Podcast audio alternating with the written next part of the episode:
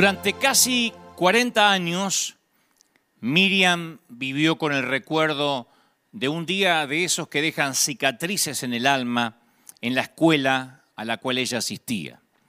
Desde el primer día en que Miriam llegó a clase, ella y la señorita Torres, su amargada y dura maestra, no se llevaron bien, una cuestión de piel desde que se vieron, y a lo largo de los años la animosidad entre ellas empeoró hasta un día fatídico, cuando ella tenía nueve años, en la que la vida de Miriam cambió para siempre. Y ese día Miriam entró corriendo al aula después del recreo, tarde otra vez, venía del baño, y la señorita Torres estaba muy furiosa. Miriam, le gritó, venga al frente de la clase, ya mismo. Y Miriam caminó lentamente hasta el escritorio de la maestra, le dijeron que diera la cara a la clase y después comenzó la pesadilla. La señorita Torres dijo, niños, Miriam ha sido una niña muy mala, muy maleducada. Yo he tratado de ayudarla, ustedes son testigos para que ella sea más responsable, para que cumpla los horarios, pero aparentemente tenemos una cabeza dura que no quiere aprender. Así que vamos a enseñarle una lección. Vamos a obligarla a reconocer que ella es una persona muy egoísta, que no podemos empezar la clase nunca porque ella llega tarde. Así que quiero que cada uno de ustedes venga al frente del salón, tome una tiza y escriba algo que no les gusta acerca de Miriam en el pizarrón. Tal vez esa experiencia va a motivar a que Miriam cambie y llegue a ser una mejor persona. Y Miriam, nueve añitos, estaba congelada, de pie, al lado de la señorita Torres. Y uno por uno, los alumnos emprendieron una procesión silenciosa hacia el pizarrón. Uno por uno los alumnos escribieron palabras, esas que sofocan la vida, y fueron apagando de a poquito, lentamente, la luz en el alma de Miriam. Miriam es una estúpida, Miriam es egoísta, Miriam es gorda, Miriam es tonta y la maestra decía, no pueden repetir, así que les obligó a buscar adjetivos negativos. Y si no los tenía la niña, se los inventaron. Miriam es visca, Miriam tiene los dientes torcidos, Miriam es egoísta y siguieron y siguieron hasta que 25 garabatos sobre la maldad, entre comillas, de Miriam daban alaridos desde el pizarrón. Y esas declaraciones venenosas ridiculizaron a la nena, a Miriam, y ella se sintió, luego contaría como el día más largo de su vida, fue el día más fatídico de cuando ella iba a la escuela primaria. Después cuando llegó a su casa, caminando de regreso a su hogar, cada palabra escrita había quedado como indeleble en su alma, se metió en la cama, pretendió estar eh, enferma, y trató de, llorar para quitarse el dolor, pero el dolor nunca se fue y 40 años más tarde se desplomó en el diván de un terapeuta, todavía humillada a la sombra de esas 25 oraciones. 40 años más tarde, ahora casi es una mujer de 50 y todavía no puede superar lo que le pasó un día por allá en la escuela primaria. Y para su horror, Miriam había llegado a ser lo que sus compañeros habían profetizado los que sus compañeros habían escrito, a veces de manera arbitraria, porque no es que necesariamente esos 25 adjetivos descalificativos eh, estaban graficando lo que era la nena, pero ella sin querer se había transformado en todos esos malos adjetivos. Y le dice a su terapeuta, yo soy una muerta caminando desde los nueve años. Soy literalmente una zombie, una muerta que camina. La maestra de Miriam cuando lo hizo sabía perfectamente lo que estaba haciendo, porque cualquier docente conoce el poder de cómo tomar a un, chiquito o una nenita y transformarla en un zombi de por vida. Miriam fue humillada por un acto irreflexivo, un acto cruel, fue despojada del brillo de sus ojos, fue el día que literalmente le robaron la inocencia. Porque fue condenada a vivir el resto de su vida a la sombra de esa pesadilla que, que, que, la marcó para siempre, esa experiencia que determinó su futuro, la, la, de hecho le hipotecó a ese día fatídico. Y cuando yo veía esta historia, que es por cierto verídica, obvio, creo que muchos de nosotros, como dije el domingo pasado, de algún modo experimentamos algún tipo de humillación, como Miriam. Y no necesariamente de una maestra que puede ser agnóstica, eh, cruel porque no conoce a Dios, porque no tiene a Cristo en el corazón. No, yo mantengo a modo de autocrítica, porque yo no estoy fuera del reino, que el cuerpo de Cristo puede llegar a ser muy malo a veces. Un día decidimos hacernos seguidores del Señor, estamos haciendo lo mejor posible y recibimos el impacto de descubrir que nuestros compañeros nos ponen etiquetas que lo hablamos el domingo pasado, Dios nos lo habló. Carnal, divorciado, poco comprometido con las cosas de Dios, mal ejemplo, eh, maestro de la falsa doctrina, apóstata, homosexual, eh, hijo del diablo.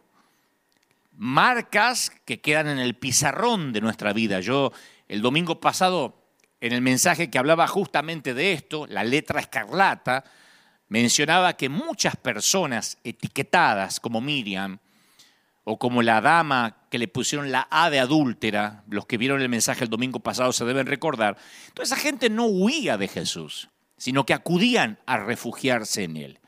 Y mientras peor se sentía una persona consigo misma, más probable era que viera en Jesús un refugio.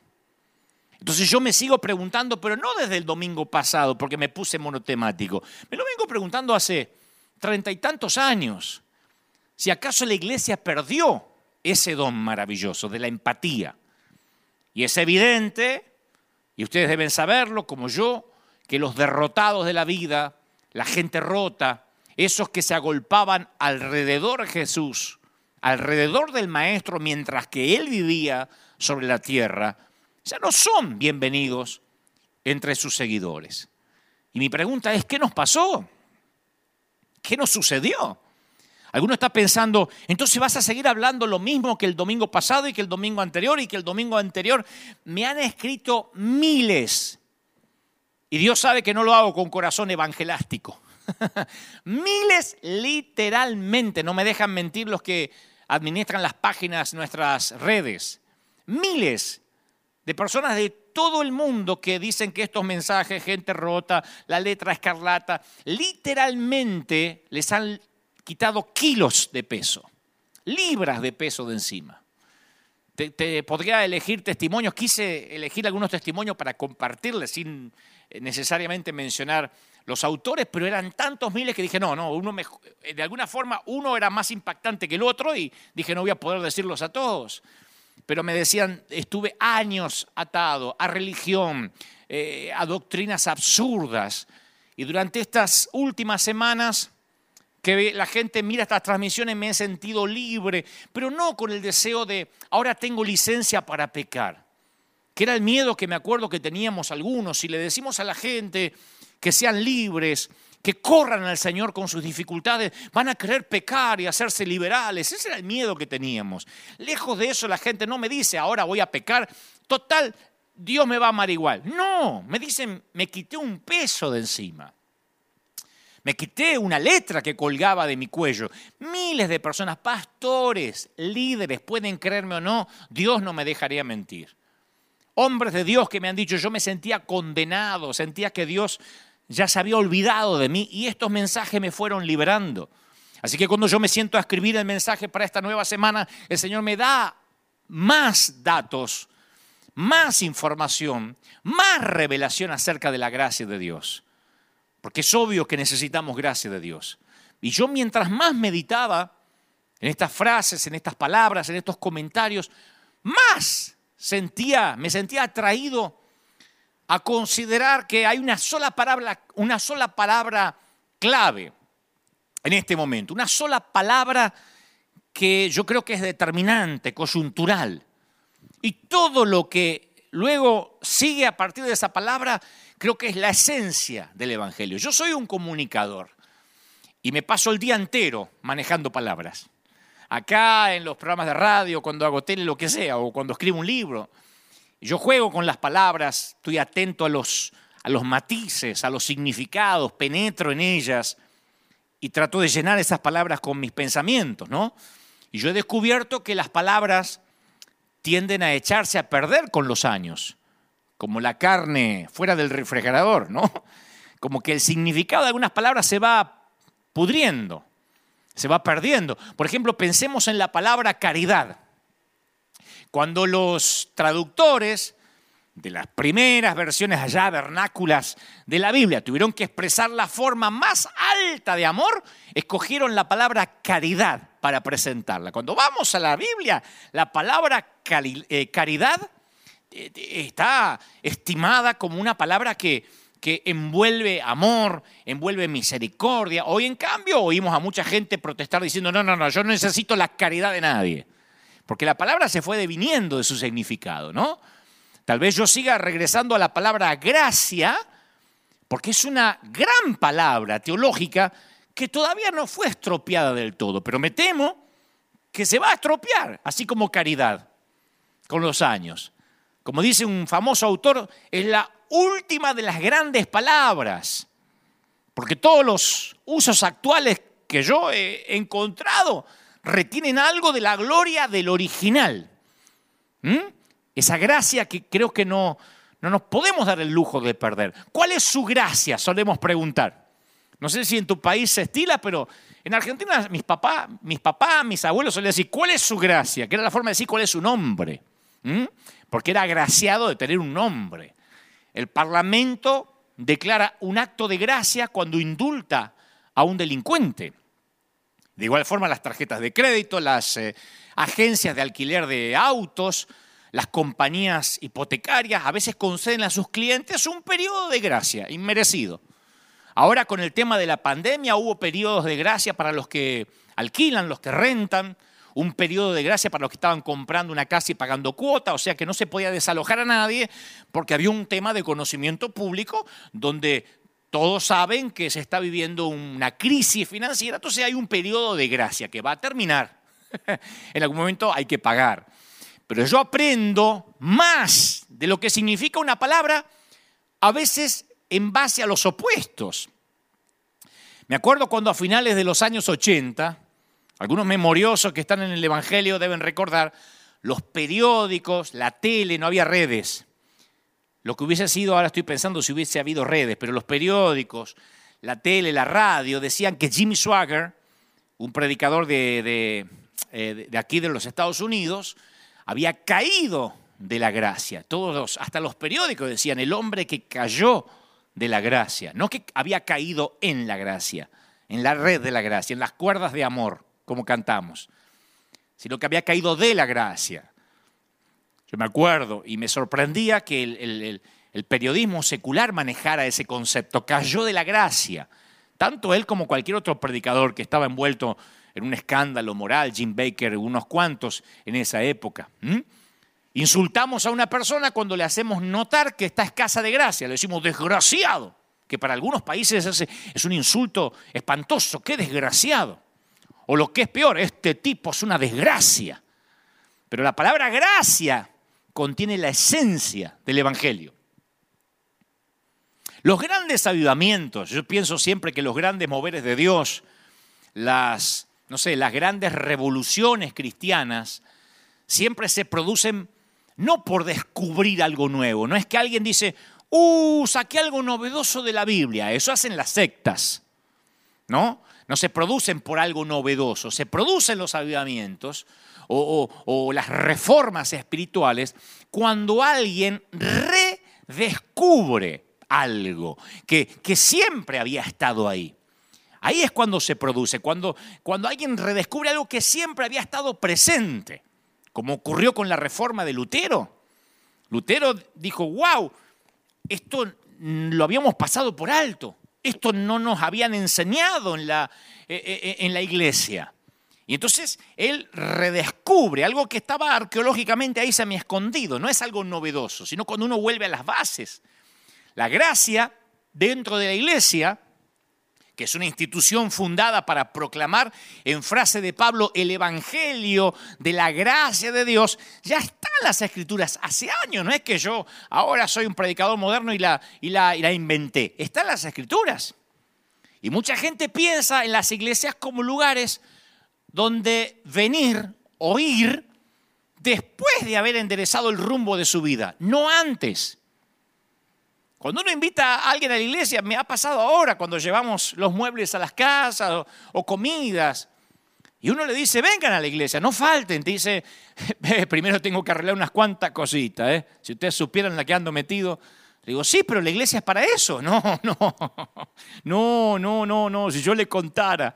O sea, que la gente cuando piensa en iglesia piensa en moral, no en gracia. Y algunos cristianos que estamos hace años Parecemos tan ansiosos por evitar el infierno que nos olvidamos de celebrar nuestro camino al cielo. Nos olvidamos de dar gracias por la gracia. Y otros, preocupados por, no sé, presumo que por no contaminarse, eh, para no tener comunión con las tinieblas, descuidan la misión de la iglesia como refugio de gracia en un mundo que le falta gracia.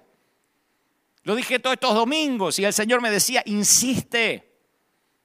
Yo hace muchos años que llegué a la conclusión que de las dos causas principales en la mayoría de los problemas en los cristianos son estas dos, son estas. Yo, yo esa es la conclusión que arribé.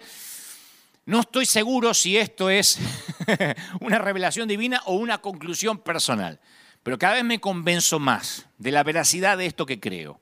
Número uno, yo creo que en esto inciden todos los problemas, por lo menos anímicos, de nosotros los cristianos. Número uno, no saber comprender, recibir y vivir la gracia y el perdón incondicional de Dios. Ese es el gran problema que tenemos. Nos cuesta mucho entender la gracia, el perdón incondicional. Uno le dice a la gente, créeme que Dios te perdonó. No, no, es que la tercera vez que meto la pata, pero la gracia no se agota. Y a veces la gente siente que sobregiró la tarjeta de crédito de gracia divina, que le agotó la paciencia a Dios. Como digo siempre, peca lo suficiente, eh, falta lo suficiente a la iglesia y el Señor se terminará hartando de ti. Así que esa es el principal, la principal causa por la que creo que hay tanta gente desanimada en nuestras iglesias porque dicen, yo ya lo harté a Dios. Con mi vida es tan despadrosa, mi vida es tan desastrosa que lo harté. La segunda cosa, y que esto es lo peor, no hemos sabido comunicar ese amor. Por años no hemos sabido comunicar el perdón, no sabemos comunicar la gracia incondicional a otras personas. ¿Por qué? Porque tampoco la hemos vivido. Yo fui vendedor cuando era jovencito de instrumentos musicales y me acuerdo que mi gerente me decía, Gebel, si usted no compra, no vende. ¿eh? Esta era una metáfora acuñada a todos los vendedores, o sea que uno tiene que estar convencido que lo que está vendiendo es un producto bueno. Así que me dice, pruébelo, porque si usted no está convencido de lo que vende, si usted no compra, no vende. Y creo que nosotros no hemos asimilado la gracia como para poder transmitirla. El mundo puede hacer casi todo como la iglesia. Cualquier mundano puede hacer todo lo que los cristianos hacemos. No hace falta ser cristiano para eh, regalar muebles, para alimentar a los hambrientos, para tener una buena orquesta. No hace falta ser cristiano para generar un clima de éxtasis, para que la gente salte y baile. Ustedes dirán, bueno, las motivaciones son diferentes. Pues sí, pero yo he estado en conciertos seculares y hay momentos que la gente vitorea y se te pone la piel de gallina. O estás en un estadio de fútbol, en un superclásico, en un derby, y vas a ver cómo se te pone la piel de pollo de ver gritar a una multitud. El mundo puede imitar o hacer cualquier cosa que nosotros podamos hacer. No somos los únicos. Solo hay una cosa que el mundo no puede hacer. No puede ofrecer gracia. Entonces, ¿a qué otro lugar podría acudir el mundo para hallar gracia? Yo cuando miro atrás y veo mi propio peregrinar y digo, a ver, ¿cómo es la vida de Dante? Eh, voy a hablar en tercera persona como Maradona, ¿cómo es la vida de Dante? Pero no, no es que estoy hablando de mí de manera ególatra, sino que me alejo de mí mismo para ver mi transitar, mi propio transitar. Y me veo repleto de extravíos, desviaciones, fallas. Y veo ahora lo que me fue llevando todo este tiempo y me trajo hasta acá, que fue la búsqueda de la gracia. Y en todos estos años me doy cuenta que yo di menos gracia de la que he recibido de parte de Dios. Así que no soy un experto. No soy un experto en misericordia. Quizá esas sean precisamente las razones que me impulsan a predicar. Porque también como Miriam, por muchos años yo fui un muerto que caminaba. Y lo único que me capacita son mis ansias de gracia. No un doctorado, no un diploma en la pared o el saberme la Biblia de portada a portada. Lo único que me capacita es mi deseo, mi sed de gracia, porque siempre, no siempre, pero una gran parte de mi vida fui un muerto que camina. The Walking Dead. De igual modo, yo siempre prefiero comunicar la gracia con mi vida antes que explicarla. Comunicarla con mis acciones antes que tratar de predicarla. En Mateo 7, Jesús declara estas palabras que nos hielan la sangre. Ustedes habrán escuchado muchas veces esta frase de Jesús casi como una amenaza. Díganme si no. Muchos me dirán en aquel día, Señor, no profetizamos en tu nombre y en tu nombre echamos fuera demonios y en tu nombre hicimos muchos milagros y entonces les declararé, nunca los conocí. Apartados de mí, hacedores de maldad. Yo he escuchado ese episodio en muchas iglesias como una amenaza. Es lo que muchos fariseos usan para decir, no importa que Dios te esté usando, ¿de qué te sirve predicar en un estadio? ¿De qué te sirve una mega iglesia si el Señor te va a decir nunca te conocí? Siempre se usa como una amenaza, ¿no? Ahora nota que Jesús no dijo, vosotros nunca me conocisteis. Tampoco dijo, vosotros nunca conocisteis al Padre. Y es raro, porque siempre nos dijeron que teníamos que conocer a Dios. ¿No sería lógico que Jesús dijera, apartaos de mí, nunca me conociste? ¿Por qué diría, apartaos de mí, yo nunca te conocí? ¿Qué le estaría fallando al Señor, a Dios? La omnisciencia. Él todo lo sabe. ¿Qué quiere decir cuando Él nos va a decir, yo no te conocí? Ahí es cuando yo comprendí que una de nuestras tareas principales, tal vez la más importante de todas, es darnos a conocer a Dios. Y eso no se logra con buenas obras. Porque fíjense que dice, no profetizamos en tu nombre. O sea, toda relación con Dios se tiene que basar en una revelación completa de nosotros mismos. Para que Dios te conozca, tienes que conocerte tal como eres, sin fingimiento. De otro modo, el Señor dice, no, siempre viniste ante mí con una máscara. Tenemos que quitarnos las máscaras para que Él nos conozca. Cuando Él dice nunca los conocí, es retórico. No es que no tiene la menor idea quién eres. Porque el Señor sabe cada uno de los que nacen, nuestros cabellos están contados. Lo que está diciendo es, no te conozco porque siempre viniste fingiendo. Si tienes una máscara, no tendrás el placer de que yo te conozca en realidad. No podremos hallar al Señor a menos que sepamos, que estemos conscientes que lo necesitamos. Sin embargo, por años nos tentamos en la iglesia a seguir el ejemplo de Ananías y Zafira y hacer una presentación engañosa de nuestra propia espiritualidad. Los domingos a mí me consta, lo digo como pastor, lo digo como congregante, a mí me consta que hay muchas familias que salen de un auto, bajan del auto en el, en el estacionamiento, muy reluciente, con la sonrisa en el rostro, así, con la carita, y se estuvieron peleando como perro y gato toda la semana. Pero obviamente tienen que poner la carita de iglesia. Cuando yo era chiquito, me comportaba lo mejor posible los domingos y me vestía con la corbata para otros cristianos, para que no sospecharan de que yo no había hecho las cosas bien durante la semana. A mí nunca se me ocurrió en la vida, cuando era pibe o cuando era adolescente, pensar que la iglesia era un lugar donde se debía ser sincero. Un lugar donde Dios te tenía que conocer tal cual era. No. Porque en mi iglesia no había gracia. Si te, te presentabas como era, te liquidaban. Entonces uno fingía. Y ahora al tratar de mirar el mundo a través del cristal de la gracia, me doy cuenta que la imperfección es el requisito para esa gracia.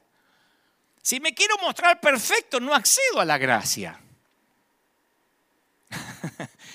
Yo me acuerdo que hace muchos años mi papá le regaló a mi mamá, le dijo, mira, cómo vamos a pasar la Navidad, yo era chiquito, pero íbamos a pasar la Navidad toda la familia juntos, le dijo, vieja, no quiero que te pongas a limpiar ni a encerar la casa, van a venir a ayudarnos para que esto esté limpio, así no tenés que hacer nada. No, es que yo quiero trabajar, no, no, no, no, no, te queremos honrar y para que no estés siempre trabajando, van a venir unas hermanas a limpiar. ¿Cuándo? El lunes. Así que mi mamá se pasó todo el domingo limpiando para que el lunes las que venían a limpiar no encontraran sucio. no, sino que van a decir que soy una sucia, así que limpió todo. Cuando llegaron las hermanas a limpiar, no para limpiar. Pienso que el requerimiento para limpiarte es no tratar de limpiarte a ti mismo. La luz solo se abre paso a través de las rendijas. Si uno quiere tapar las rendijas, no entra la luz. Yo nunca voy a olvidar a un viejo pastor que ya está en la presencia del Señor, pero que me lo explicó así. Ustedes dirán, ¿y dónde está la base bíblica para eso? Déjenme avanzar, pero esta explicación a mí me partió la cabeza literalmente y me llenó el corazón. Él me dijo, mire, mi hijo, porque yo estaba muy preocupado, porque yo sentía que le fallaba al Señor, etc. ¿no? Y él me dijo, mire, mi hijo, Dios a cada persona lo tiene sostenido por un hilo. ¿Cómo? Dice, sí, como una marioneta, con un hilito. No es que lo maneja, pero lo tiene sostenido para que no se pierda. Cuando usted peca, usted corta ese hilo.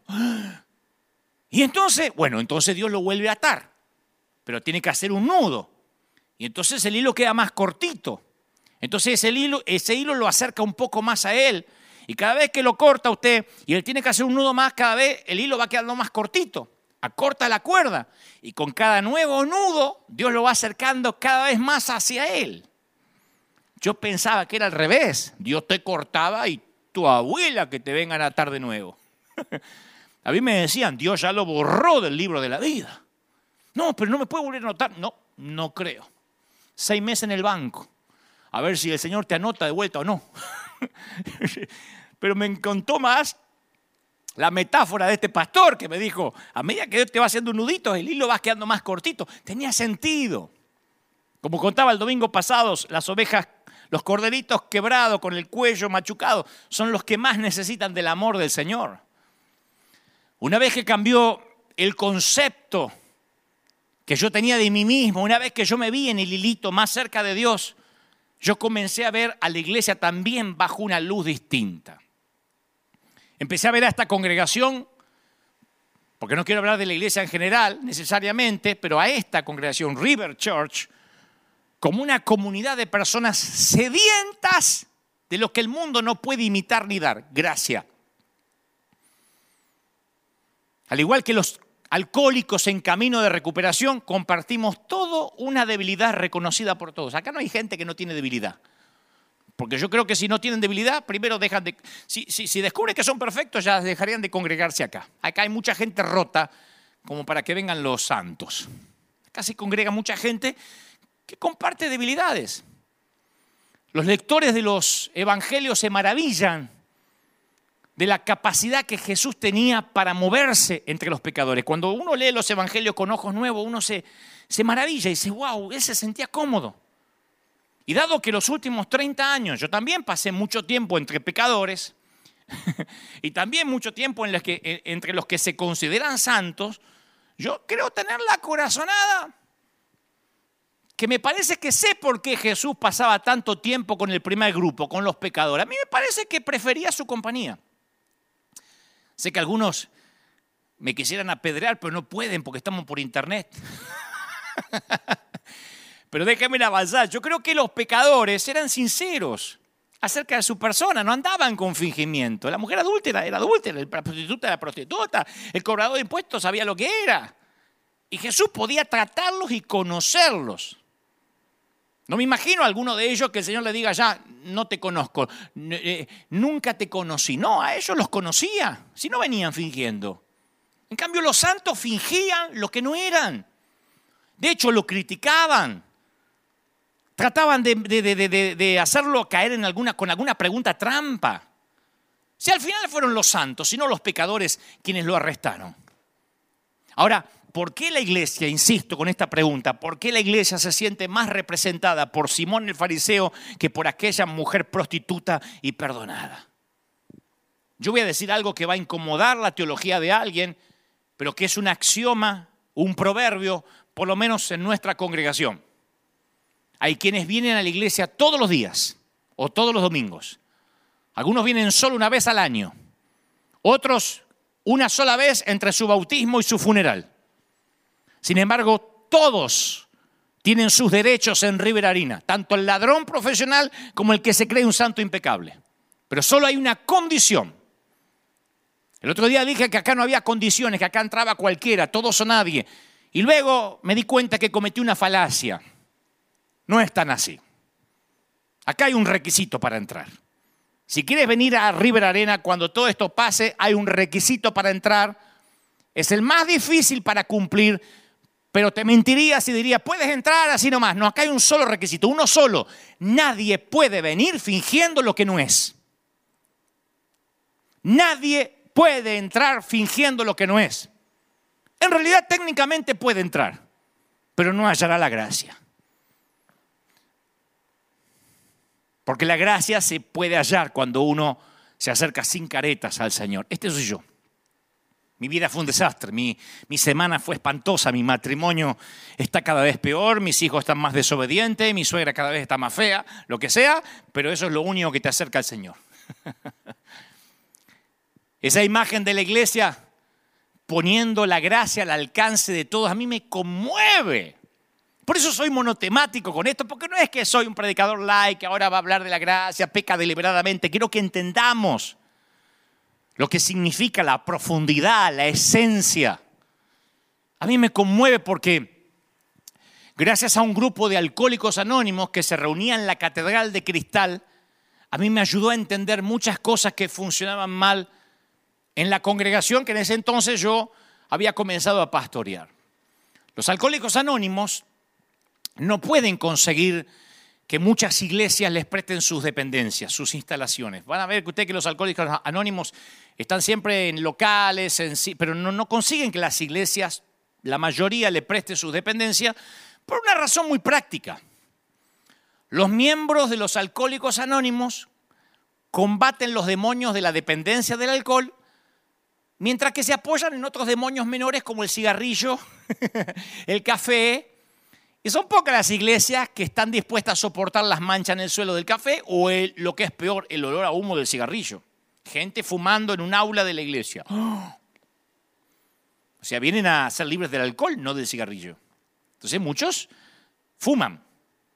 Y el doctor Schuller, Robert Schuller, que nos abrió a los hispanos el campus, también le abrió el campus a coreanos, a hermanos árabes y también a gente con necesidades especiales, abrió sus puertas a los alcohólicos anónimos.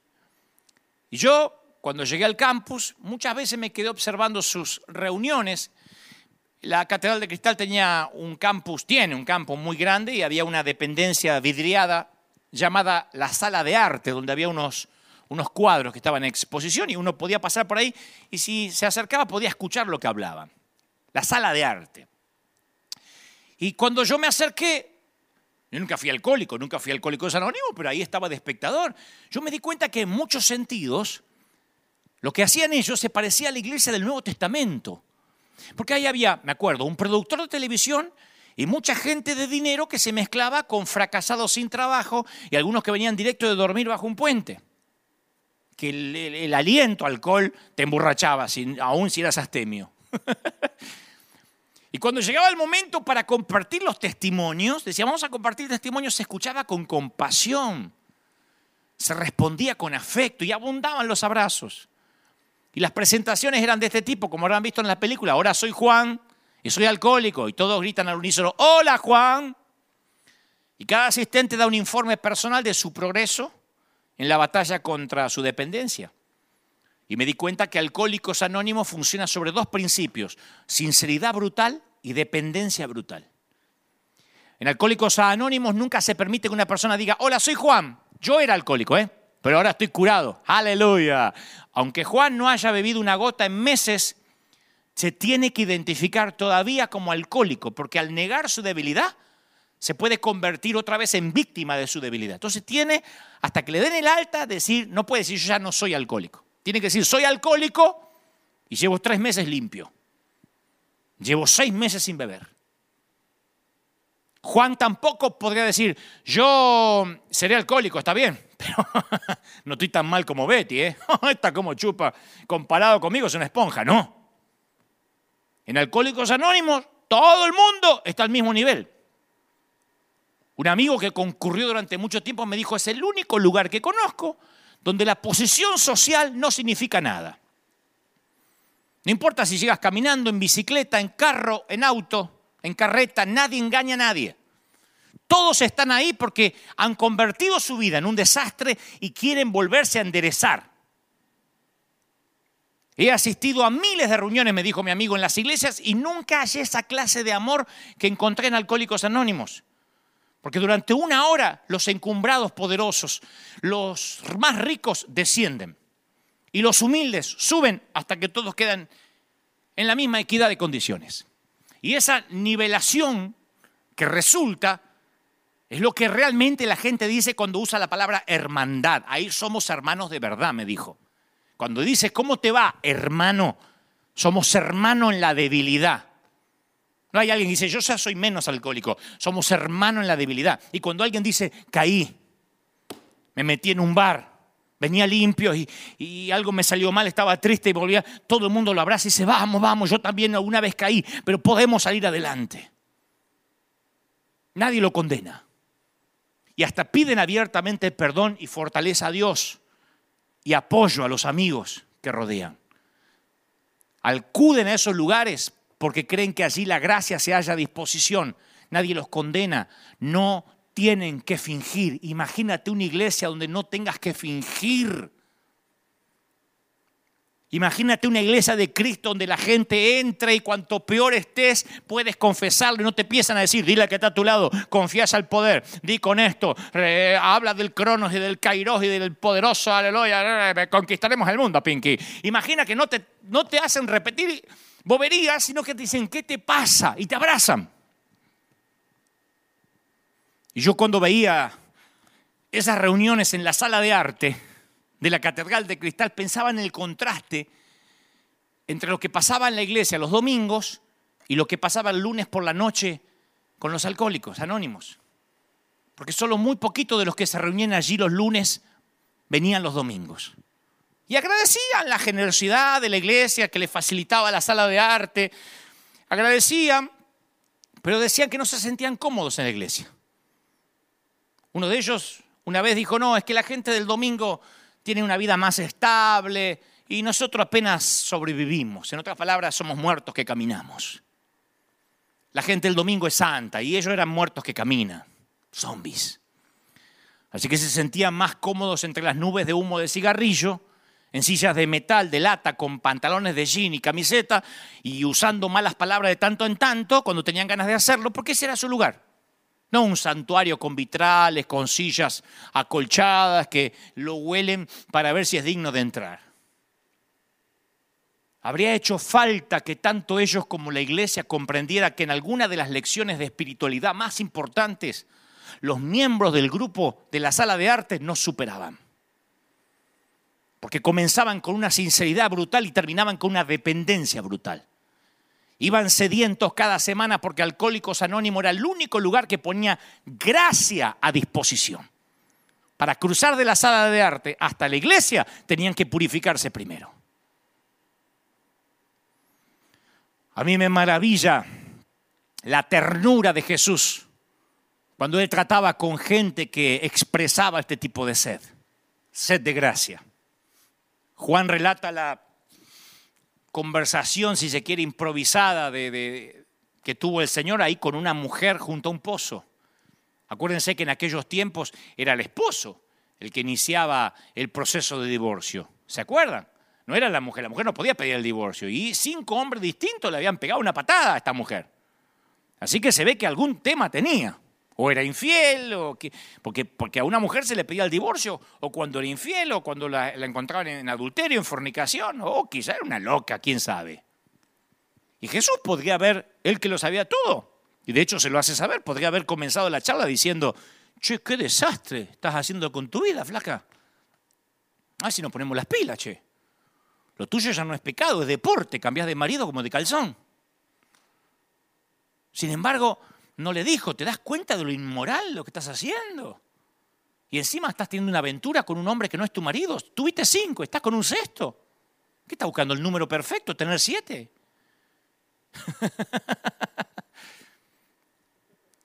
Pero se dio cuenta que tenía mucha sed de amor, de afecto, de perdón, de gracia. Y le dijo que el agua que ella estaba bebiendo nunca la iba a satisfacer. Y le ofreció un agua viva que le quitaría la sed para siempre. Yo trato de recordar ese espíritu de Jesús cuando me encuentro con alguien cuya moralidad no puedo aprobar. Yo también a veces tengo ganas de escribir cosas en las redes. Apóstata, falso profeta, payaso, y, editar videitos en YouTube. Yo también tengo una parte oscura que me gustaría buscar a ver cuándo se equivoca aquel, cuándo se equivoca el otro y decir, miren, miren lo que dijo el apóstata. Pues después me acuerdo del Espíritu de Jesús y digo, esa persona debe tener mucha sed. Hablo del que tiene un tema moral o, se equivoca o dice una bobería tras el púlpito. Es lo que estoy tratando de pensar cuando me insultan en las redes. Pobrecitos, tienen mucha sed. Hay gente tan desesperada por recibir amor. Tienen vidas tan grises que es eso mismo lo que los está matando, la sed. Hay mucha gente sedientas, sedientos en búsqueda de un agua equivocada. Cuando siento la tentación de rechazar con horror a los pecadores, a la gente distinta, a la gente rota, yo recuerdo cómo debe haber sido, cómo habrá sentido las cosas Jesús mientras vivía en la tierra. Perfecto, sin pecado, tenía todo derecho a sentir repugnancia por la conducta de quienes lo rodeaban. Y él trató a los pecadores más notorios con misericordia y no con juicio. Lo que pasa es que el que ha sido tocado por la gracia nunca vuelve a mirar a los que se descarrían como a los que se descarrían como la oveja malvada, como esos pobres infelices que necesitan ayuda. Aquel que dice apóstata, falso profeta, aunque el otro sea o no lo sea. Aquel que insulta, aquel que denigra, aquel que dice, ¿cómo te sacaste una foto con ese? El, el apóstol de la prosperidad. El otro día falleció un hombre de Dios Ayer falleció un hombre de Dios y no faltaba quien dijera, ¿y por qué decís que esté en la gloria de Dios si ese hombre predicaba? O sea, con unas ganas de que se haya ido al infierno. Y estoy entendiendo que esa gente lo que tiene es sed. Sed de gracia, por eso no la puede dar, porque nunca la recibió. Tampoco somos nosotros quien tenemos que escudriñar en busca de señales de quiénes son dignos de amor y quién no. La gracia nos enseña que Dios nos ama por ser Él quien es, no por ser nosotros quienes somos. Lo diré otra vez porque es un proverbio, un axioma que no te lo tienes que olvidar. Escríbelo en las tablas de tu corazón, átalo a tu cuello. La gracia nos enseña que Dios nos ama por ser Él quien es y no por quienes nosotros somos. En una escena de la película que al español se tituló Tallo de Hierro.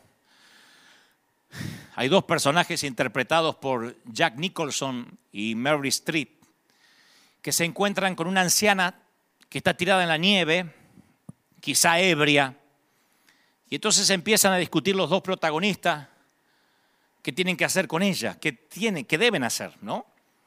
Entonces Nicholson pregunta, ¿está borracha o, o crees que es una indigente? Y el personaje de Meryl Street dice, es un indigente, la conozco, lo ha sido toda la vida. Y Nicholson pregunta, ¿y antes de eso? No sé, creo que era prostituta en Alaska. Ok, pero no habrá sido prostituta toda la vida. No. ¿Qué crees que fue antes de ser prostituta? No sé, niña, supongo. Bueno, una niña, ya es algo. No es una indigente, tampoco es una anciana prostituta, es una niña. O alguna vez lo fue. Algo es algo, vamos a llevarla adentro. Y me gusta esa escena porque estaban viendo en aquella anciana a través del cristal de la gracia. Vieron, aunque sea la niña que alguna vez fue, corrieron la mugre, le quitaron las arrugas, la edad, las aventuras, la prostitución, la indigencia y encontraron una niña. Donde la sociedad solo veía un indigente y una prostituta, la gracia veía una niña. Una persona hecha a imagen de Dios por mucho que aquella imagen tuviera el rostro desfigurado. El cristianismo tiene un principio. Odia al pecado, pero ama al pecador. Es un principio. Pero yo sé que es más fácil predicarlo que practicarlo. Porque muchos no comprenden la distinción entre el odio hacia el pecado de una persona y el odio al pecador. Una vez alguien me dijo, ¿cómo yo voy a odiar lo que un hombre hace sin odiarlo a él? ¿Cómo voy a odiar lo que Hitler hizo y lo voy a amar a él como persona? Yo no, no, no, no, no. Si hace algo odioso, también lo voy a odiar a él. Nos cuesta separar. Una cosa es decirlo. Dios ama el pecado, eh, detesta el pecado, pero ama el pecador. Pero vivirlo, hasta que nos damos cuenta que existe un hombre con el que siempre estuvimos haciendo esa concesión.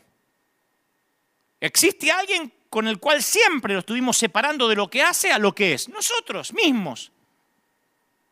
Por mucho que nos disguste nuestra propia lujuria,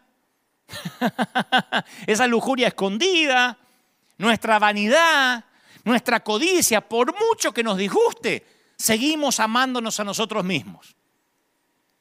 Al otro lo juzgamos por la acción, a nosotros nos juzgamos por la motivación. ¿Viste lo que dijo aquella serpiente? no debería estar en la iglesia esa vieja chusma. Sí, pero vos también chusmeaste. Sí, sí, pero no fue mi intención, yo no quise, yo lo conté para que estemos orando. Aquella es una chismosa, tu motivación es pura. Siempre fue así. Así me mido yo también. Siempre veo que el otro se equivoca, yo no, porque Dios conoce mi corazón. Las acciones de aquel, las motivaciones cuando se trata de mí.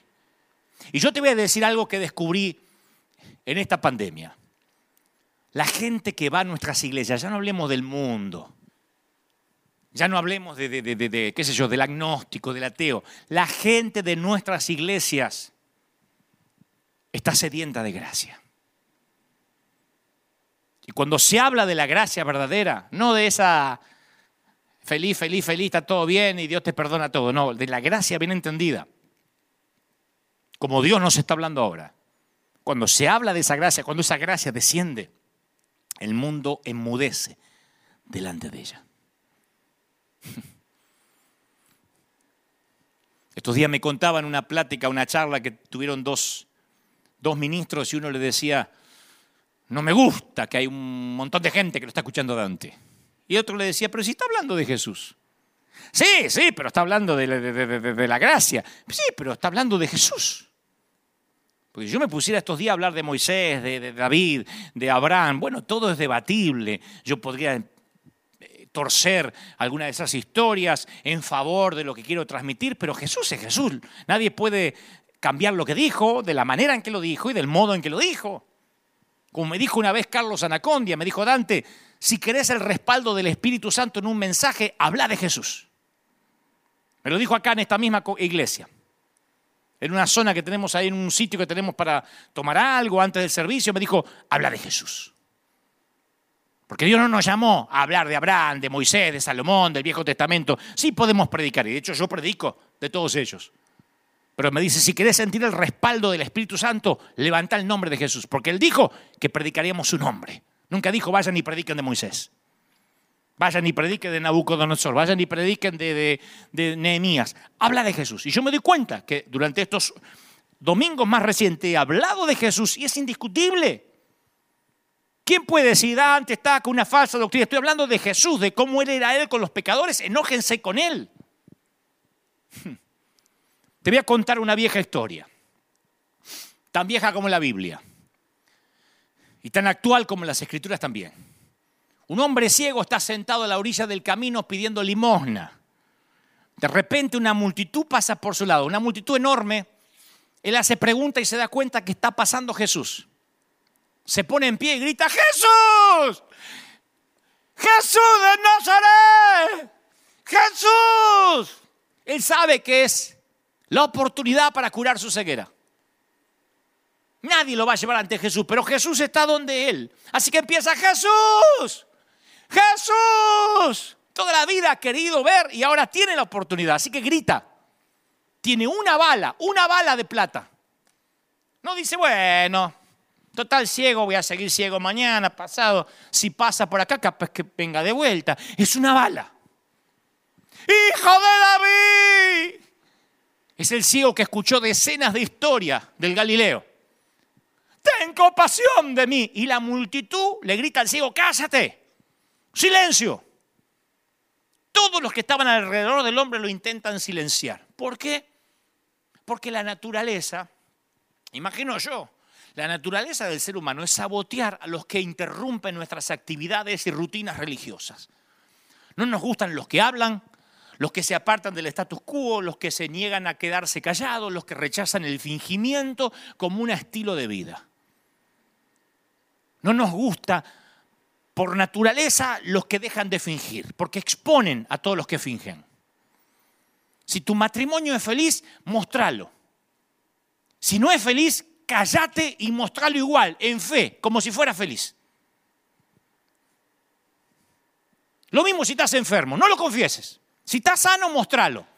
Pero si estás enfermo, comportate como sano. Y si algo te duele, callate la boca y fingir que estás sano. ¿Dónde está tu fe? Entonces a las instituciones religiosas no les gustan las sorpresas y los muertos que caminan que se ponen a gritar. Los silenciadores siempre harán lo posible para que te calles. Y todos los que hemos oído el inquietante sonido de la voz de Jesús, estamos dispuestos a hablar, a ser subversivos, a cuestionar la falta de gracia en nuestras iglesias. No debemos hacerlo ni siquiera si alguien a nuestro alrededor nos dice que estamos locos. No hay que callarse. La multitud te va a llamar subversivo, te va a llamar loco. Las masas te van a decir payaso, te van a tratar de silenciar. Hace unos años, en un servicio que fui invitado, una vez mencioné que la persona más leal que yo tengo a mi lado, más leal, y son varios que son así al lado mío, no sé si yo los atraigo Pero voy a hablar de este que vive en Argentina. Es el tipo más leal que ha estado conmigo por años. Trabaja conmigo hace años, organizándome los superclásicos, como productor, organizándome los eventos. Fuma. No ha podido dejar el cigarrillo. A veces me promete que lo dejó y después vuelvo a ver que me dice, salgo un minutito afuera y se va a fumar. Y a veces es muy mal hablado. Es uno de los que más me ama. Me cuida y ama a Dios y al ministerio. Y yo no he conocido a alguien que ame a Dios como él. Y además, como si fuera poco, es quien actualmente se encarga de cuidar a mi papá, que está en Argentina, lo cuida como si fuera su papá, porque nadie más de mi familia quiso hacerse cargo de mi papá en Argentina ni visitarlo. Y como yo estoy aquí y es imposible traer a mi papá acá por una cuestión de seguros médicos, por una cuestión de que ya no puede viajar, entonces yo no puedo tampoco irme allá para cuidar a mi papá, pero él lo cuida como si fuera su hijo. Hablo todas las semanas con mi papá porque va él y ahí está y lo trata y lo cuidamos y entre los dos su nombre, pero nada más para contar un detallito, un detallecito. Porque es un hombre que ha hecho cosas impresionantes por mí, por el ministerio, por la iglesia. Ayuda a las convenciones de las asambleas de Dios en Argentina tiene un corazón noble. Yo cuido y sostengo a mi papá con mucho cariño, pero no podría hacerlo sin mi amigo por un tema geográfico, que es más que un hermano para mí. Trabaja hace más de veintitantos años conmigo. Así que estaba en una iglesia y yo dije que es un hombre piadoso, un hombre que ama a Dios y mencioné que también fuma y tiene, como dice, como decíamos la un lenguaje colorido cuando se enoja. Y después de ese mensaje se me acercó alguien y me dice, que no me va a volver a invitar si yo vuelvo a poner de ejemplo a un tipo como así, como ese. Me dice, no te va, no digas más en público que uno de los hombres más piadosos que conoces fuma y usa el lenguaje del mundo. Digo, pero es uno de los tipos más piadosos y más leales que conozco. Y sí, fuma, casualmente fuma y, y, tiene un lenguaje mundano. Y me dice, sí, pero tienes que hacer cuidado, no, no, eh, tienes que tener cuidado de no ser tropiezo para los débiles. Eso de no ser tropiezo para los débiles es el versículo fuera de contexto que usan los que creen que los hombres piadosos y leales no fuman y no usan un lenguaje así.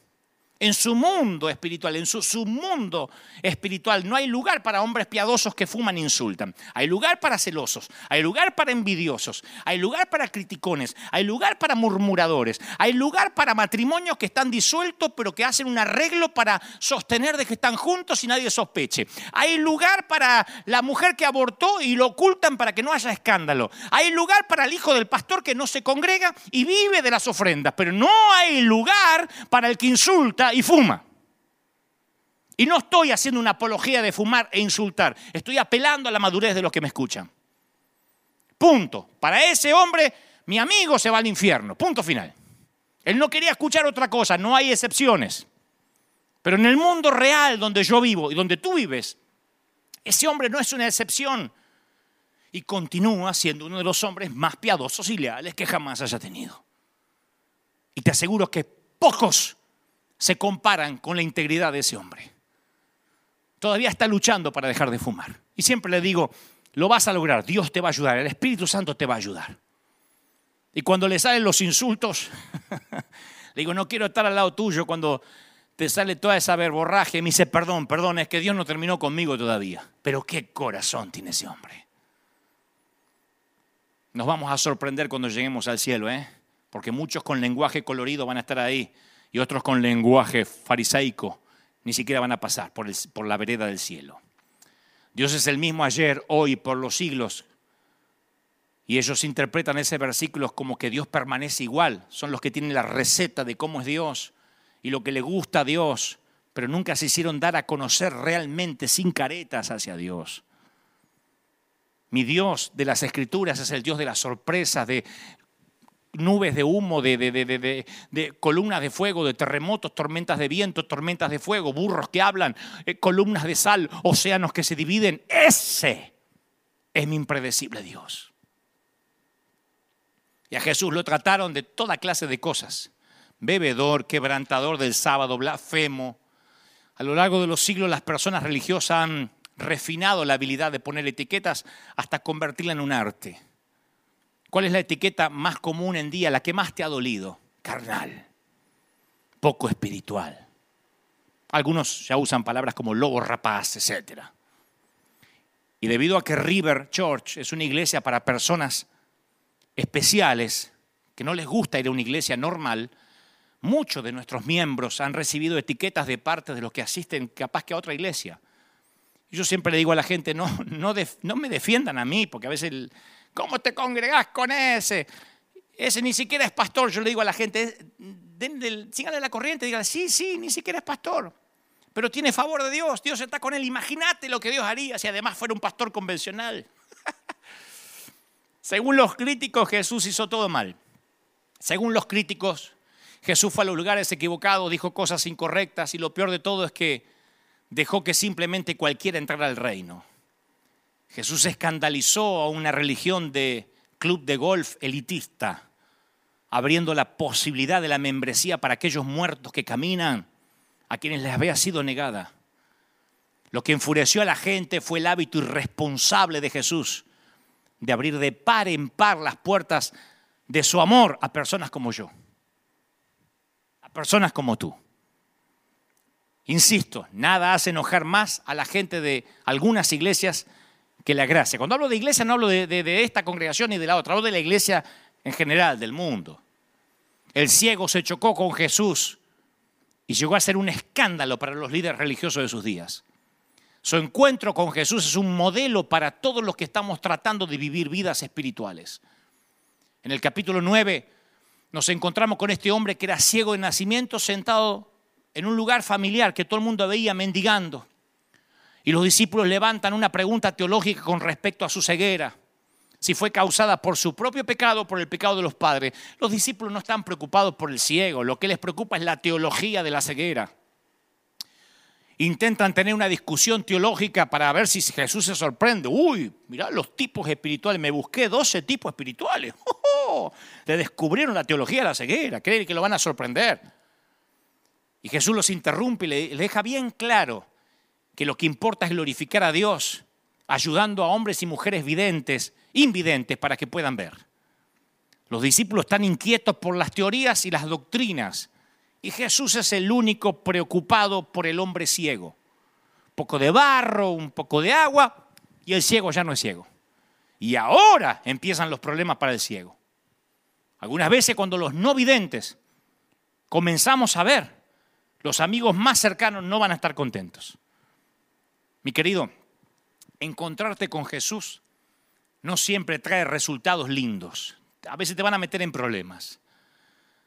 A veces nuestras dificultades apenas empiecen, empiezan cuando te encontrás con Jesús. Jesús nos advierte, no crean que he venido a traer paz a la tierra, viene a traer espada, viene a traer división.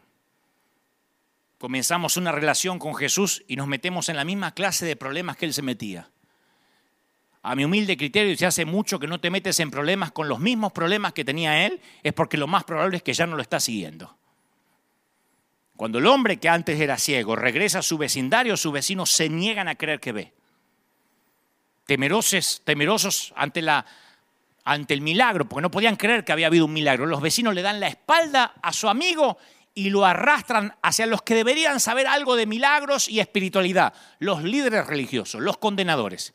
Y ahí comienzan a sabotear al ciego.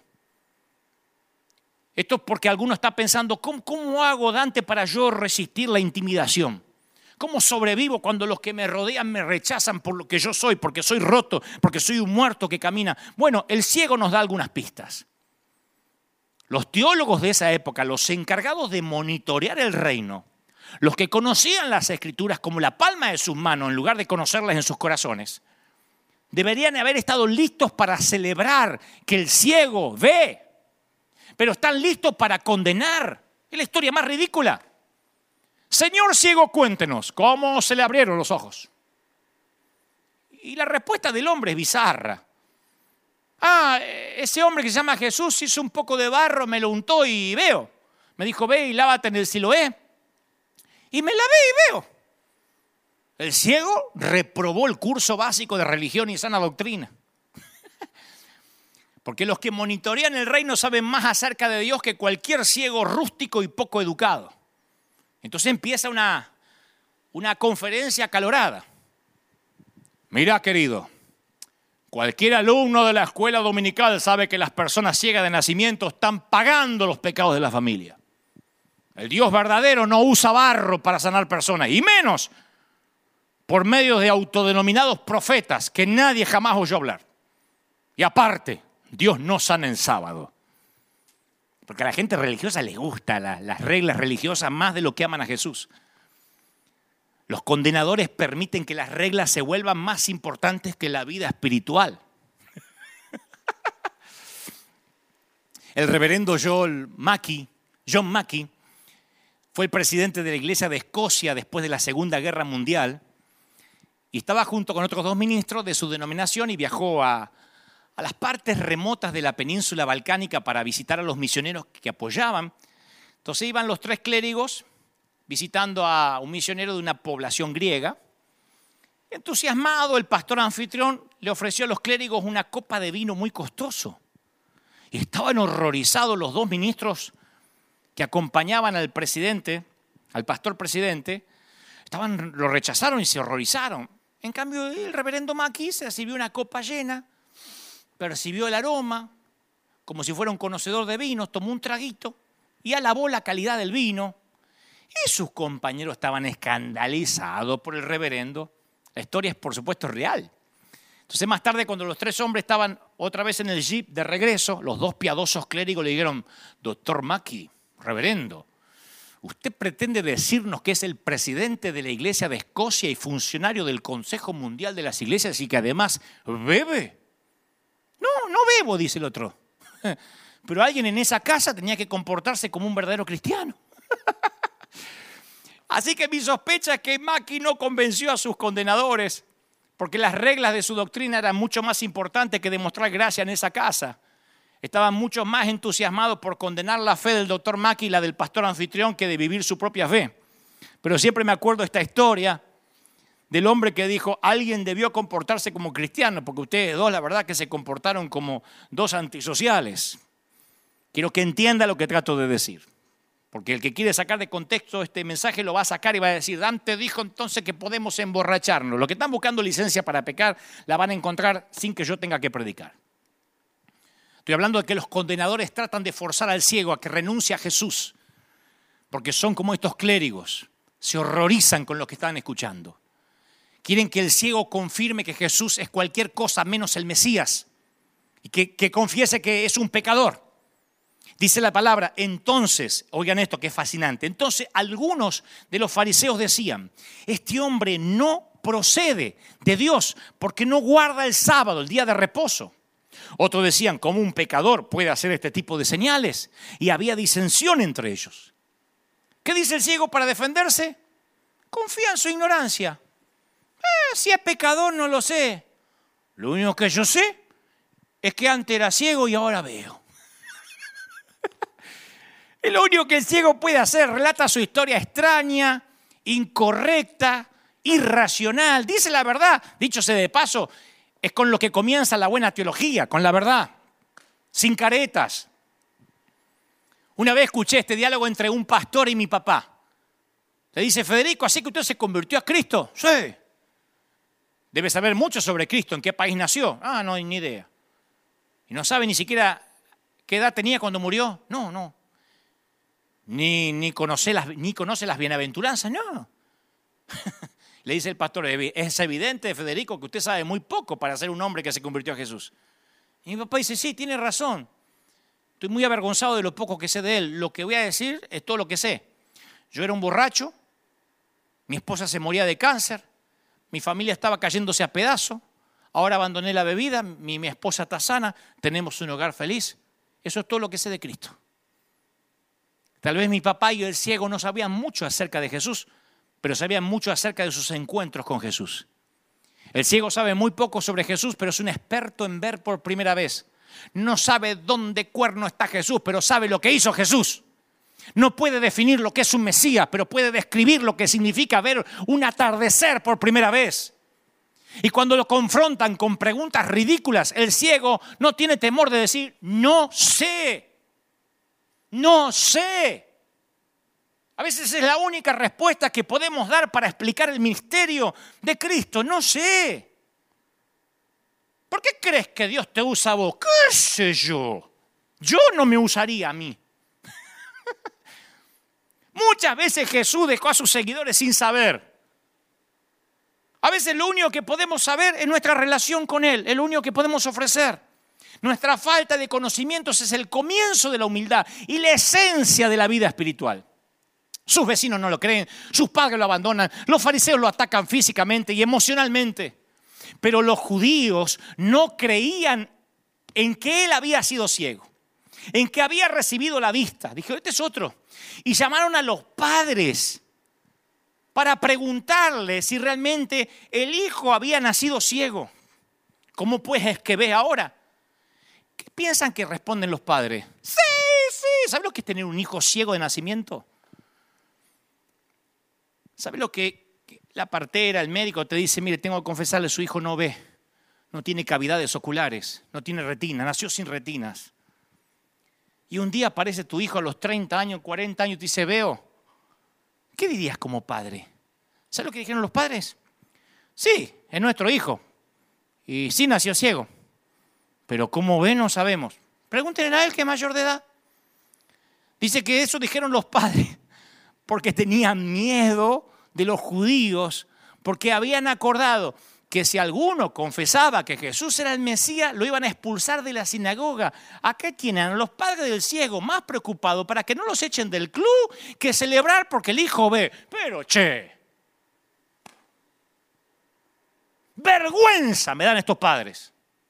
No sé, él es mayor. Todavía podemos quedarnos en el club. Está viendo el hijo. Me hierve la sangre. Volvieron al hombre que, que, que, había sido ciego y le dicen, el hombre que te sanó es un pecador. Entonces él respondió, miren, si es un pecador, no lo sé. Una cosa yo sé, yo era ciego y ahora veo. Era, se mantuvo en el disquito rayado. Yo era ciego y ahora veo. Yo era ciego y ahora veo. Yo era ciego, ahora veo. Yo era ciego, ahora veo. Pero es un pecador. Yo era ciego, ahora veo, pero sanó en sábado. Yo era ciego, ahora veo, lo único. Pero ¿cómo te abrió los ojos? Y él dice, yo ya se los dije. ¿Lo quieren oír otra vez? Y en un momento dice, ¿o quieren ser ustedes discípulos de él? Hasta se pone irónico el, ex ciego. le dijeron, no, discípulos sos vos. Salí de afuera, nosotros somos discípulos de Moisés. Lo trataron de intimidar, de hacerlo callar. Pero el ciego no se calla, es un insurrecto. El ciego es un insubordinado. El ciego es un rebelde. Porque él está viendo y no puede creer que estos cabezones les importe la doctrina de la, de la ceguera. Me doy cuenta que unos poquitos minutos con Jesús le enseñaron a este ex ciego más acerca de Dios que a estos tipos toda una vida dentro del seminario. Por eso yo siempre digo, confía en tu relación con Jesús. Confía en tu propia relación con Jesús. A mí de tanto en tanto me escriben en las redes y me dice, Dante, tengo algo que Dios me dijo para ti. Generalmente es para decir que predique otra cosa, que no me vista tanto de negro, que me cambie la corbata. yo le suelo decir, no, yo ya estuve con Dios esta mañana y no me dijo nada, tranquilo. Si me lo va a decir, me lo va a decir usted no es humilde, me dice que no recibe palabras de otro, es que, ¿por qué si Dios estuvo conmigo esta mañana, se va a tomar el trabajo de hablarte a vos, que estás en tierra del fuego, para que me diga lo que Dios quiere decirme? Cuando Dios, por un profeta, le habla a alguien, porque ese tipo no está oyendo a Dios. Cuando Natán va a confrontar a David es porque David no estaba oyendo a Dios. Cuando Samuel va a hablar con Saúl es porque Saúl no estaba oyendo a Dios. Y yo me reuní con Dios esta mañana. Confío en mi relación con el Señor. Confía en tu relación con el Señor. Los fariseos le dijeron al ciego, nosotros sabemos que Dios le habló a Moisés, pero respecto a este no sabemos de dónde es. No le importaban que el tipo veía. Y sin aviso previo se da vuelta a la conferencia porque ahora empieza a hablar el ex ciego. Respondió el hombre y dijo, escucha, respondió el hombre y dijo, esto es lo maravilloso, que ustedes no sepan de dónde es y a mí me abrió los ojos. y por lo que yo sé, dice, mira, mira, este que no ha ido al seminario nunca, está maravilloso esto. Y por lo que yo sé, Dios no escucha a los pecadores. Pero si alguno es temeroso de Dios y hace su voluntad, a ese oye. Y yo desde el principio he escuchado que no se le puede abrir los ojos a alguien que estuvo ciego siempre. Así que si este no viene de Dios, no sé cómo lo pudo hacer. Le dijeron, tú naciste en pecado Sí, pero veo, naciste en pecado y nos quieres enseñar a nosotros. Fuera, fuera. Escucha. Y lo, echaron. Yo veo esta historia y digo, no puede ser. Se irritan tanto los fariseos que lo arrojan al ciego fuera, bueno, al ex ciego, lo dejan solo. Y esta es la mayor tragedia de todas, la misma que se extiende hoy, hasta el día de hoy, hoy, hasta este mes de julio del 2020 ni siquiera un personaje en todo el capítulo 9 de Juan, incluyendo a los padres del ciego, hacen lo que cualquier seguidor de Cristo habría hecho, organizar una fiesta. Un tipo acaba de recibir la vista, no vio nunca. Alguien debería encargar un vino. Malbec. Y poner música. Pepe, pepe, pepe, está vinando. Y bailar. Danzar, habrás querido decir. No, bailar. No hablo de estar con un pandero. Hablo de bailar. Yo si no vi toda la vida, yo te bailo, viejo. Bailar, celebrar, como David, cuando entró el arca a Jerusalén. La vida espiritual no tiene que ver con reglas con regulaciones, con la enseñanza y con la teología, con conferencias, con sermones. La vida con Jesús está hecha para ser vivida, para ser bailada y no apagada, ni disecada, ni inspeccionada, ni oxigenada, ni condenada. El ciego debe haber hecho la fiesta de su vida. ¿Sabés la campaña evangelística que te hago yo con un ciego que todo el mundo conocía, que pedía limosna y que ahora ve? El avivamiento que se hubiese desatado. Su momento de curación debió haber sido conmemorado como algo inolvidable. Una estatua le hubiese, le hubiese hecho yo al ciego para que la gente pregunte, ¿y eso? Y aprovechen para predicar. Y Jesús no se olvidó del ciego, ¿eh? no lo abandonó. Fue detrás de él, lo encontró con sus respuestas incorrectas, con las explicaciones escuetas, la teología incorrecta. Cuando Jesús oyó que lo habían expulsado, le dijo, ¿tú crees en el Hijo de Dios? Y él dice, ¿y quién es para que crea en él? Le dijo, Jesús, este que has visto, el que habla contigo, ese es. Ah, sí. Y si estaba viendo, ¿qué, qué va a decir? No, déjame que vea a ver si me convence el Corán. ¿Qué va a decir? Dijo Jesús, para juicio he venido a este mundo. Para los que no ven, vean. Y los que ven, sigan ciegos. Entonces algunos de los fariseos, porque estaban ahí asomando la oreja, le dijeron, ¿acaso nosotros somos ciegos? ¿Nos estás insultando? Y Jesús le dijo, no, si fueran ciegos, no tendrían pecado. Pero porque ustedes dicen que ven, el pecado les queda, permanece. Los que creen que no necesitan ver son los verdaderos ciegos. Por decir, vemos, es que siguen en pecado. Tenemos la sana doctrina, es que siguen en pecado. Porque Dios aborrece el fingimiento.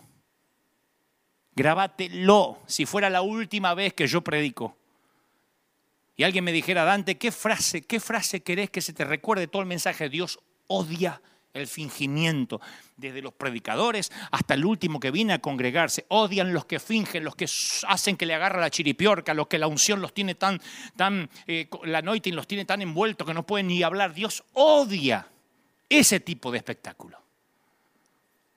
Dios odia cuando dices que eres santo y no lo eres y estás fingiendo.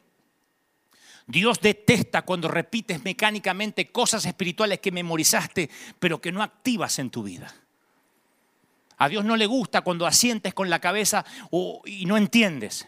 Cuando repites cosas que te pide el predicador en lugar de hacer preguntas. Cuando muestras fortaleza cuando por dentro eres un muerto que camina. The Walking Dead. A Dios le molesta cuando haces todo lo posible para mantener la imagen que tienes la vida resuelta. No puedes poner Photoshop a los fracasos. No podemos iluminar y ponerle filtro a quienes somos en realidad. No podemos. ¿Se acuerdan de Miriam y la señorita Torres?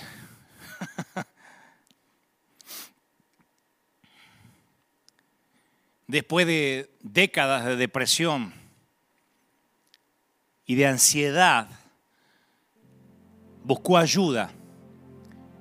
Era la última consulta con su analista, desplomada en el diván.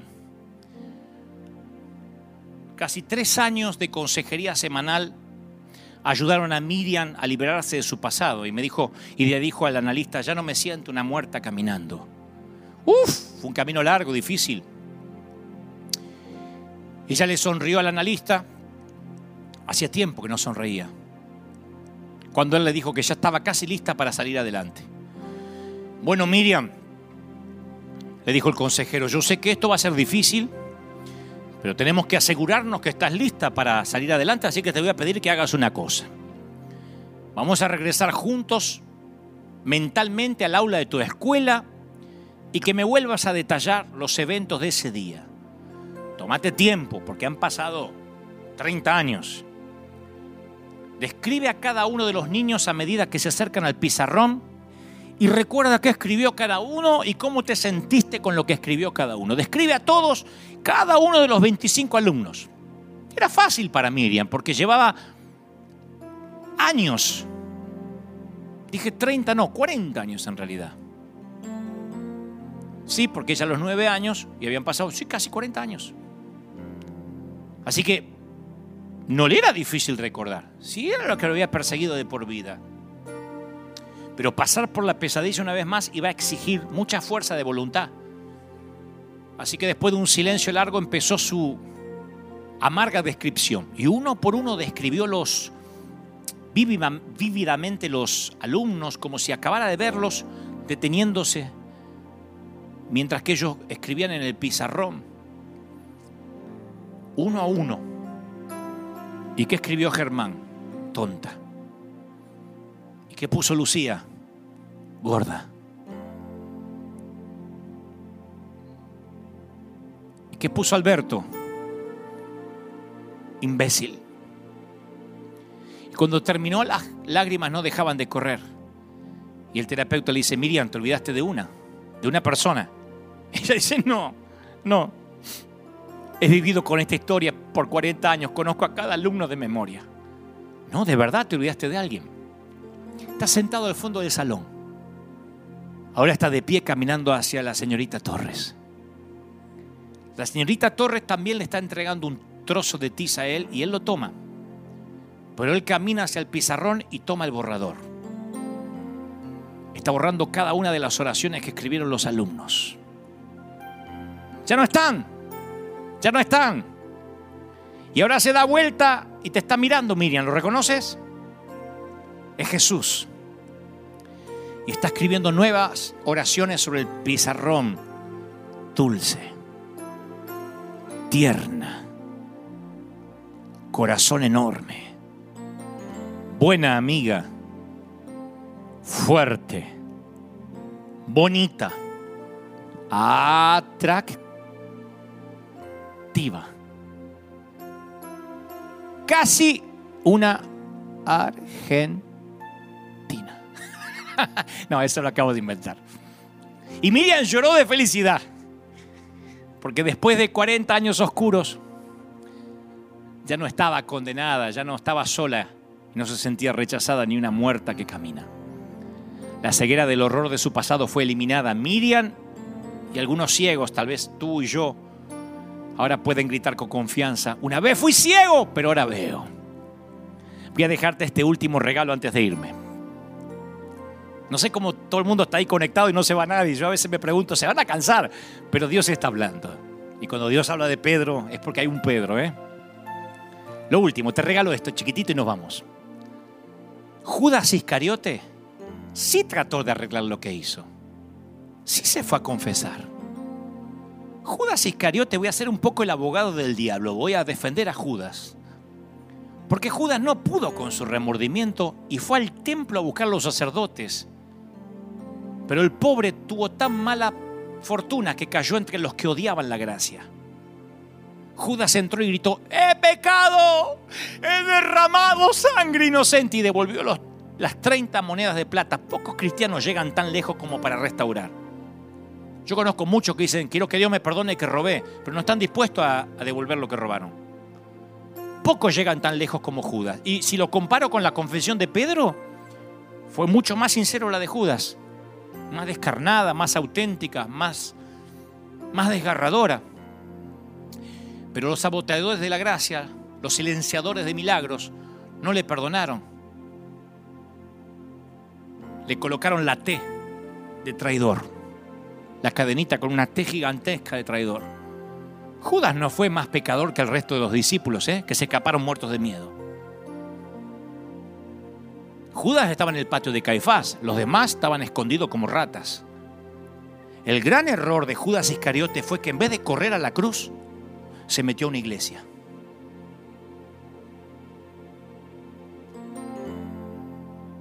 Y los muertos que caminan nunca son bienvenidos en ciertos clubes elitistas de golf. Los muertos que caminan no suelen ser muy bienvenidos en esos lugares donde alguna vez rescataron vidas, pero ahora son clubes. Por eso más que nunca todos los que estamos dispuestos a hablar, a cuestionar la falta de gracia en nuestras iglesias, tenemos que ser subversivos. Todos o nadie. Volvamos al tiempo donde todos o nadie todos o nadie no es un hashtag inventado por este argentino muchacho del sur. Todos o nadie es algo que el Señor dejó claro desde que llegó a nacer en un establo. Todos o nadie. La samaritana, la prostituta, el borracho, el cobrador de impuestos, el celote, todos. Los fariseos dijeron, no, esa gentuza no. Y él dijo, todos todos. Tanto que hablamos de ser inclusivos y nos olvidamos que el más inclusivo en la historia de la humanidad, en la historia del universo, está ante nuestros ojos, ante nuestra vida y en nuestro corazón. Quiero orar por ti. Quiero orar por los que caminan como muertos, como zombies, y se han sentido rechazados por la iglesia evangélica, por la iglesia católica, por la iglesia judía, por la sinagoga, por las religiones. Quiero hablarte de mi Señor, que a decir verdad no sé a qué iglesia pertenece.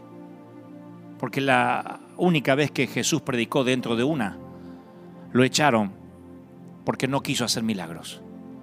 Y lo quisieron arrojar por un peñasco acusándolo de falso profeta. Luego Jesús pertenecía a la calle, a las comunas, a los barrios, a las villas, a los cordones de emergencia. Ahí andaba Jesús. La palabra evangélico no aparece en la Biblia siquiera. Así que dudo que Jesús haya sido evangélico.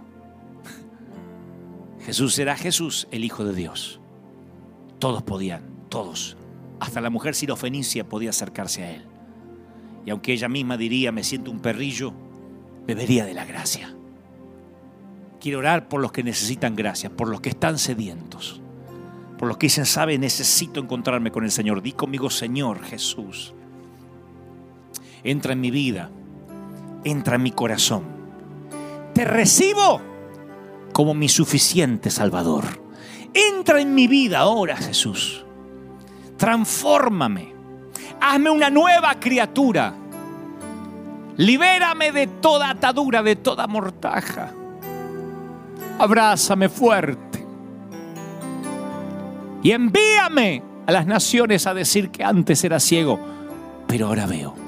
Oro por los que se le están abriendo los ojos. Hay un montón de gente que se le están abriendo los ojos ahora y que dicen estoy viendo ahora lo que antes no veía, me estoy dando cuenta de lo que pensé que no me que jamás alguien iba a decirme de parte de Dios. Dios me dice que te diga. He aquí vienen nuevos tiempos para ti, pero di conmigo, recibo, recibo ese evangelio puro, ese evangelio sencillo, simple de la gracia de Dios. Recibo ese poder para ser santo. Amén y amén. Yo quiero que ahora, ahí donde estés, te pongas en pie. Pocas veces he sentido la presencia de Dios, como la siento ahora desde que comenzamos a transmitir. Y siento que esta atmósfera está ocurriendo ahora en tu hogar. Si puedes, ponte de pie, levántate del sillón, de la sala, donde estés aunque sea un momento de reverencia conmigo, quiero que te unas. Le pido al escuadrón de emergencia en combate contra las fuerzas invasoras, a River Church, donde estén diseminados por toda la ciudad. Ponte en pie. Vamos, te estoy llamando como tu comandante en jefe en las Fuerzas Armadas del Reino. Quiero que te pongas en pie ahora.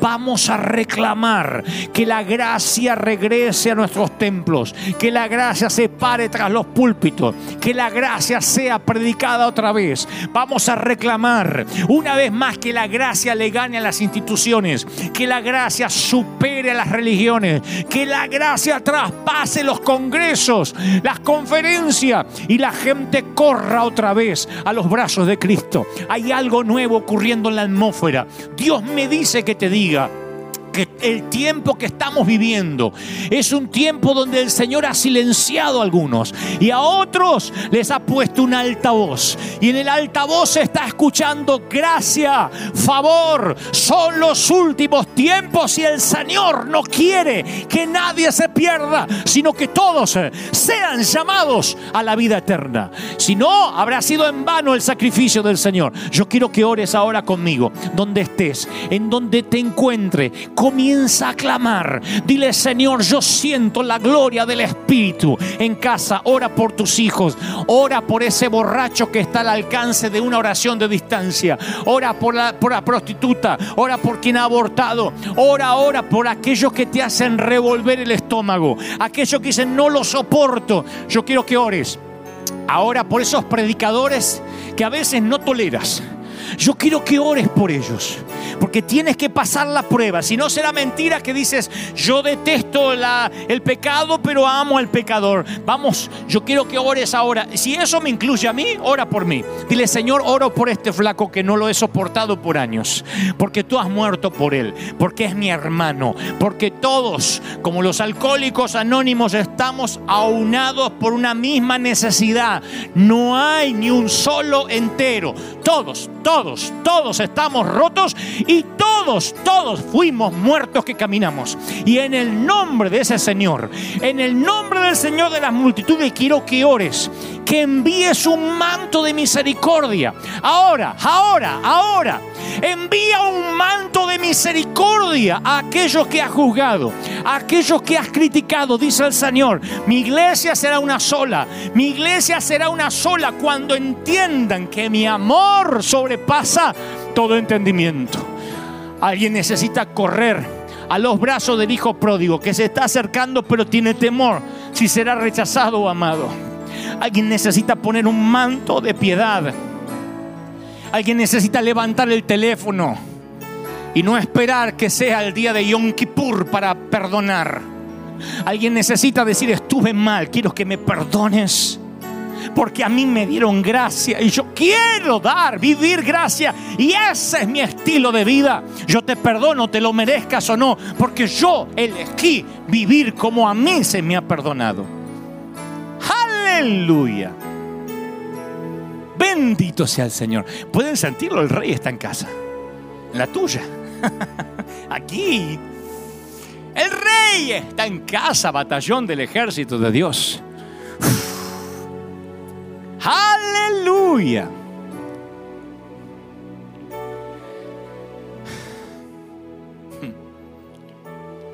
He predicado desde que tengo 19 años de edad. He hablado de todo lo que creo Dios ha puesto en mi corazón. Siempre he tratado de no contaminar este mensaje ni usar este sitio para decir cosas personales o privadas y creo que esta no será la excepción, no lo haré.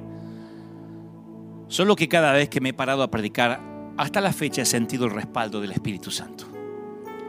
Siempre le digo al Señor que mi renuncia está sobre su escritorio. Que el día que Él vaya a quitar su favor de mí, yo ya no quiero predicar. No quiero quedarme un solo minuto donde el Señor ya se fue. Si algún día Él quita su mano, no tengo ningún problema en decir, hasta acá llegué. Pero mientras tanto, su favor, inmerecido, su gracia, inmerecida por la cual no hice nada, esté sobre mí, seré un subversivo. Seremos la resistencia. Hablaré de la gracia y de Jesús tantas veces sea necesario, hasta que se te grabe en tu corteza cerebral, en tu corazón, lo ates a tu cuello, lo escribas en las tablas de tu corazón. Dios te ama. Él no perdió el interés en ti. Dios se empecinó con tu vida y no te deja hasta que no haga contigo lo que dijo que iba a hacer. Dios te ama por encima de lo que se ve. ¿Recuerdas el diálogo de la película de Nicholson y Mary Street? ¿Qué crees? ¿Es una indigente o una ebria? Ah, creo que es una indigente. ¿Y qué era antes? Una prostituta en Alaska. ¿Y antes de eso? No sé, niña supongo. Ok, eso es algo. Así que sea lo que seas que hayas hecho con tu vida, hay algo que no puedes negarme que eres. Niño, niña. ¿Alguna vez fuiste un niño o una niña? ¿O no? Nadie nació adulto. Así que le hablo a ese niño, a esa niña que vive en un cuerpo adulto. Le hablo a ese niño que sobrevivió a pesar de las heridas, a esa niña que sobrevive en un cuerpo desfigurado por las cicatrices de la vida y los avatares y los infortunios. Mi querida niña, te ama el Señor. Mi padre dice que te dé un beso, un abrazo que te extraña horrores y sucia como estés, sucio y mugriento como estés, me ha encomendado que te diga que rápido corras a casa antes que se ponga el sol. Pero no te dirá, te lo dije, ni habrá un sermón, habrá fiesta. Sabor azúcar, como decía una amiga cubana.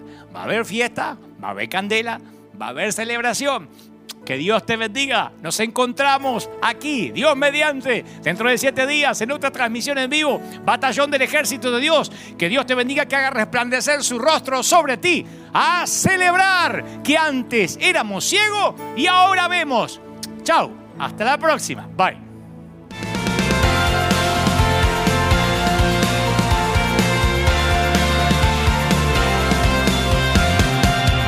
Apareciste una noche de soledad, abandonado y perdido te reconocí. Tu voz diciéndome no temas, yo estoy aquí. El Padre me envió por ti y me curaste las heridas, me sanaste mi Jesús. Todas mis cargas las dejaste allí en la cruz. Algo tan grande no lo puedo comprender. Oigo tu dulce voz diciéndome y otra vez. Oh, oh, oh,